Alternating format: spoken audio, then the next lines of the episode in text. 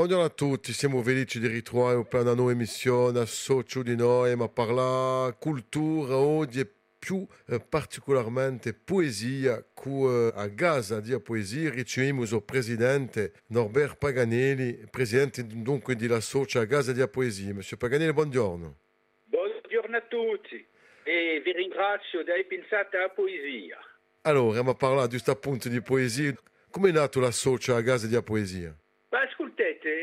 Una volta ho scontrato una, una persona che veniva da, da, da Quebec e che mi dice così, eh, come è non c'è mica una casa di poesia in corte? Eh, io ho detto è vero, non. E siamo andati, siamo a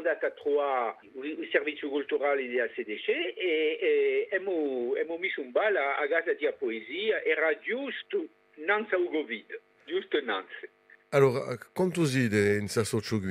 qui? Ascoltate, c'è un consiglio di amministrazione che faccia 30 persone. E come lavorate? Ah, perché ce n'è, ce n'è in Corsica, ce n'è in continente, ce n'è un po' dappertutto. Sul telefono ci sono le riunioni Zoom, c'è, tut, c'è tutta questa affare, poi ci, ci scontriamo di tanto in tanto. Ah, sappiamo che c'è assai poeta in Corsica, sono tutti in la socia. Tutti, no, vengono guidi che volini, eh? Sapete, a Gaza a parte tutto il mondo, certi ci sono, penso a Busino, c'è penso a Patrizia Gottacella, eh, ma tutto non ci sono mica, certi li vogliono campare fuori di casa, se voi volete. Sicuro. Chi è lo scopo della? Mette in va la poesia? Mica solo? Lo scopo di, di, di la socio è di va parlare di poesia, di, di mettere in balla eh, le creazioni poetiche e ciò che noi chiamiamo poesia eh, bocca, sbocca largamente da, da, eh, da un territorio di poesia eh, stretto, stretto, stretto. Eh? Non c'è mica che poesia corsa, tutti i generi di poesia. No, ma sapete, la poesia non è mica frontiera. La poesia non è mica frontiera. Eh, sarebbe, sarebbe una disgrazia di mettere frontiere qui. Eh.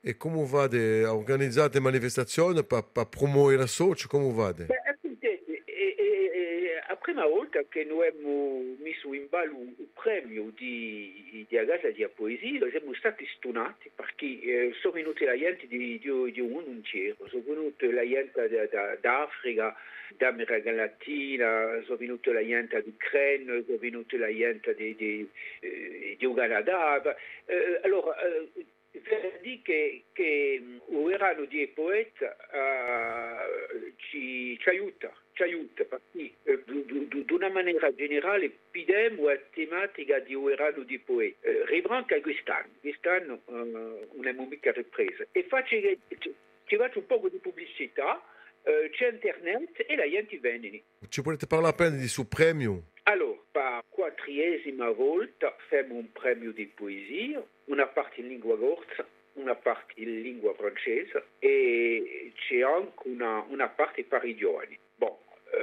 eh, quest'anno abbiamo scelto di, di dare di da un lume a Nantes a Saint-Exupéry, perché come uh, voi sapete eh, Saint-Exupéry è morto 80 anni fa, è partito da Bastia con il suo avion e volevamo mai ritrovare, volevamo ritrovare una gourmette nel Mediterraneo e poi, e poi basta. Allora faccio che dopo qui non era mica veramente un poeta, ma, ma aveva una maniera di campare, aveva una maniera di scrivere. Penso al Petit Prince, al Principello. Sì. Eh, faccio che eh, non era mica poeta, ma la sua anima era una, un'anima di poeta. E parlando con due o tre persone ci siamo detti, beh, ascoltate, ci rendo un omaggio a questo qui. E abbiamo dato un premio che si chiama, si chiama Terra des Hommes, Terra dell'Uomo. Ne abbiamo bisogno, ne abbiamo bisogno. E le poesie cominciano a, a giugno, ce ne diamo una bella, una bella avanzata. Allora, Emma parla dopo di, di su erano di poeti dedicati a Saint-Exupéry.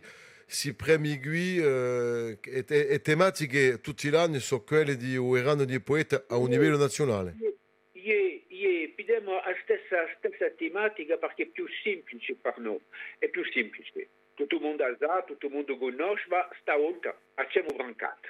La specificità di Agortola. Eh? È sicuro. Qual è che ha vinto i premi negli ultimi anni? Allora, stato, c'è stato Mariangiola Antonetti Orsoni, eh, l'ultimo anno, che francamente mi ha fatto piacere. Allora, eh, eh, voglio dire che io faccio, faccio mica partita di, di eh, sono presidente, non tocco mica al premio, è indipendente. E Mariangiola Antonetta Orson è sia di veramente bello, una grande poeta, ma non era mica abbastanza conosciuta. E faccio questo premio l'uomo è una bella opera. E poi dopo c'è stato, allora, qui si parla lingua corsa, parla lingua francese, parla lingua francese eh, a Barcelona è, è, veramente strana, è, è, è, nata in Belgica e campa al Paesi Basco. E, e, ecco, Michel Orban, quel che sia di straordinario, eh, ha vinto un premio senza, senza problemi. Ecco. Qui si parla l'edizione 2023? Yeah. E, e l'edizione di Nantes? la grande couleur du Kyunka. Alors, Emma, continuons à sa thématique aiguë. La socio à gaz de la poésie, c'est un erano de poète comme organisation, mais c'est altra affaire pour mettre en valeur la socio. C'est ce premio, ce premio qui, ad Agonoche, ils ont ultimé au mois de mars. Dopo Iuria da, da, da, da, riunisce, da, da, da Shuara, e poi dopo eh, ce n'è cose. Dopo facciamo una giornata in Santa Lucia di Tallà, il 16 di marzo, in cui Alain Di Meglio, cui Doria Pazzone, in cui Stefano Cesar, in cui Dorothée Coll, in cui Gian, Gian, Gian Federico Terrazzoni. Ecco, eh, una, una giornata di poesia. Allora, ci sarà a poesia e ci sarà un canto di nuovo, posto che Patrizia Gotacega da cantare, e poi ci sarà di nuovo Rupa Tallà, eh, che è di, di stesso paese. Ecco, e sarà una giornata consacrata alla poesia in Alta Rocca. E lavorate di nuovo con i scolari? Ah, bien sicuro, lavoriamo sempre con i scolari. Di che maniera? Allora, di che maniera? Premia, o, o, prima di tutto, il premio, premio consacrato ai giovani concerna eh, i scolari tutti scolari che possono partecipare.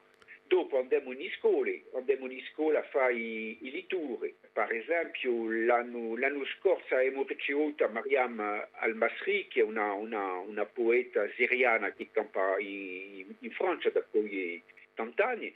Siamo andati in 5-6 scuole e abbiamo scoperto che i giovani, i giovani erano tanti après la poesia di, di Maram al-Masri, perché Maram al-Masri, quel che sia di, che scrive la poesia semplice, eh? non c'è mica complicazione, è semplice. E questa città gli piace. E dopo, dunque, ma ultimo in questa edizione 2024 dedicata a Saint-Exupéry, come si da passare? Allora, si da passare che entravo al mese d'aprile e mi riceva o piccolo nipote di Antonio di Saint-Exupéry. D'accordo. Eh, si chiama Hervé di Saint-Exupéry, ed aveva una conferenza, ci sarà un film, un film ancora Saint-Exupéry, e, e la gente non può scontrare quel che sia di sterpa di, di, di l'autore.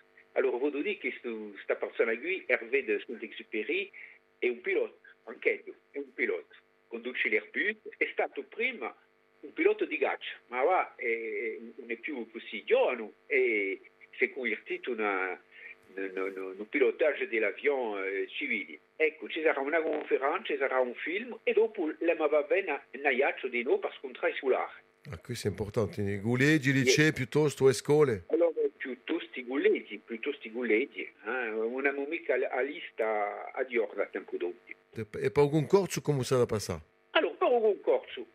Primo, il primo di marzo il concorso è, è chiuso, abbiamo una giuria che riflette, che dà i suoi intimi, che nota e poi dopo beh, c'è un primo, c'è un secondo, c'è un terzo e poi dopo tutti i poesie segnalate, ma di eh, sortono in un piccolo libruccio che è stampato verso mezzi di, di, di giugno, di luglio. Ah, un concorso è aperto a tutti, eh? Ma già, i, i poeti confermati di no? Ah, sì, i poeti confermati, ma sapete, eh, ah, mi ne vengo, mi ne vengo. L'anno, mica l'anno scorso, ma non sa, non sa, non sa l'anno, allora c'erano i poeti confermati e c'era un gruppo di donne che imparavano e hanno inviato una poesia, un gruppo, e si chiamava A Squadra, a squadra d'Aio, c'era 4-5. E questo gruppo era, era maestrato per Cecil en France. Ah, yeah. Hanno inviato una poesia e mi hanno detto, ma noi siamo nuda, ci sono il nome di, di quelli che sono conosciuti, sono più conosciuti che noi, contiamo noi. E beh, sto, è a, squadra vinto un premio, un premio di, dell'anno 2000, 2002, mi dite? 22. Come ci va a fare oggi per, per promuovere giusto appunto la poesia in un mondo in eh, la mondializzazione complicata da fare? Bisogna dire che la mondializzazione è complicata da fare, ma c'è di noi, eh, c'è di noi, questo mondo che va a malavia di noi. Eh? Eh, sapete, la poesia è quasi clandestina. È quasi clandestino. Non si sente mai parlare di poesia o di poeti alla televisione, ai giornali, poche mica, poche mica.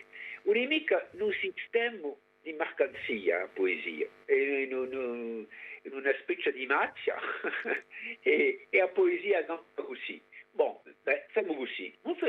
Campiamo così e speriamo di, di fare un, un lavoro abbastanza bene. Qua.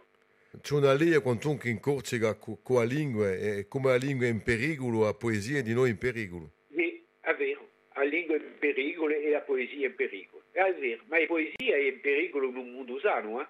Eh, ci sono qualche paese che, facciano eccezioni, ci sono i paesi arabi. I paesi arabi conoscono una, una bella notorietà della poesia. C'è di il Portugal. Vedete, il Portugal, Portugal la, poesia è in giornale.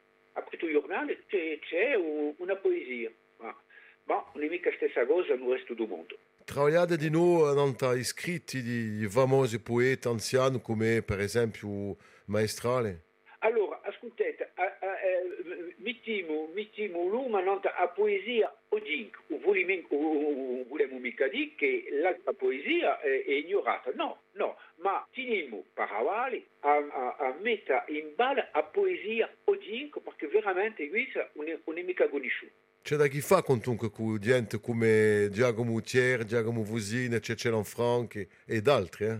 Beh, ben sicuro c'è, c'è da chi fa, ben sicuro. Ma voglio dire che la poesia non è mica qualcosa di complicato, tutto, tutto ognuno è poeta a sua maniera.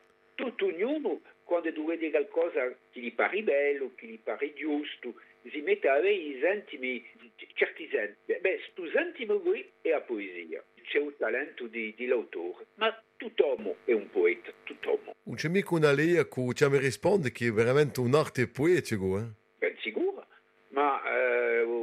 Mi risponde, eh, mi risponde con,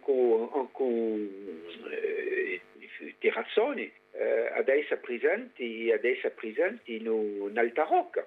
C'è mica, me risponde una forma di poesia. Non c'è mica problema. E Gian, Federico Terrazzoni fa miracoli, e quel sia di, di straordinario.